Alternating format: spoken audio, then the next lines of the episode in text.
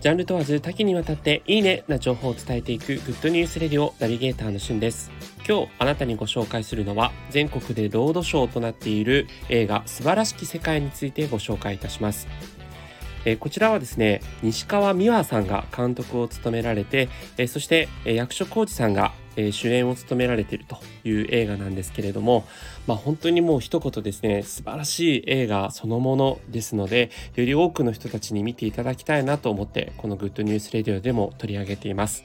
えー、あらすじとしては役所広司さんが演じる三上という役がですね人生の大半を刑務所に過ごしてきたという元犯罪者なんですが、まあ、その元犯罪者がこう更生をしていくその生き生き様が描かれているという映画になっています。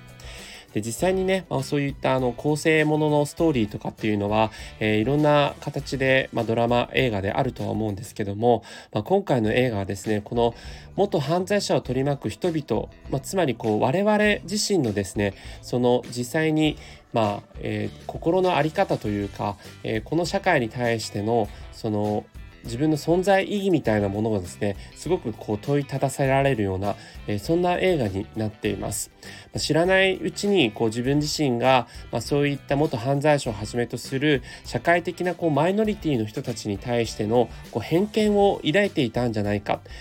そして、えー、見て見ぬふりをするというようなことが、えー、いかにこう、まあ、罪の多いことなのかということを考えさせられるようなそんな映画になっていて、まあ、主人公の三上さんがですね、えー、生きるその生き様を見ると、えー、自分自身のこういろんなこれまでの過去の行動とかをまあ悔い改めるようなそんなようなストーリーになっています。まあ、本当にこう役所広司さんの演技がもう素晴らしいのと脇を固めるあのキャスト陣もですね、えー、中野大河さん長澤まさみさんなど若手キャストもいれば、えー、橋爪さんとか、えー、梶美恵子さんなどそうそうたるメンバーに囲まれている、えーキャスト陣になっておりますので、まあ、そのあたりもですね、ぜひ注目してみていただければなというふうに思います。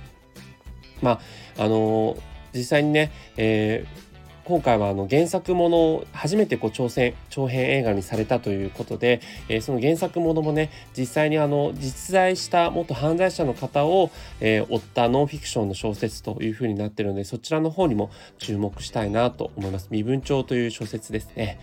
えー、ぜひこの素晴らしき世界、えー、皆さんも劇場でご覧ください。それではまたお会いしましょう。Have a nice day!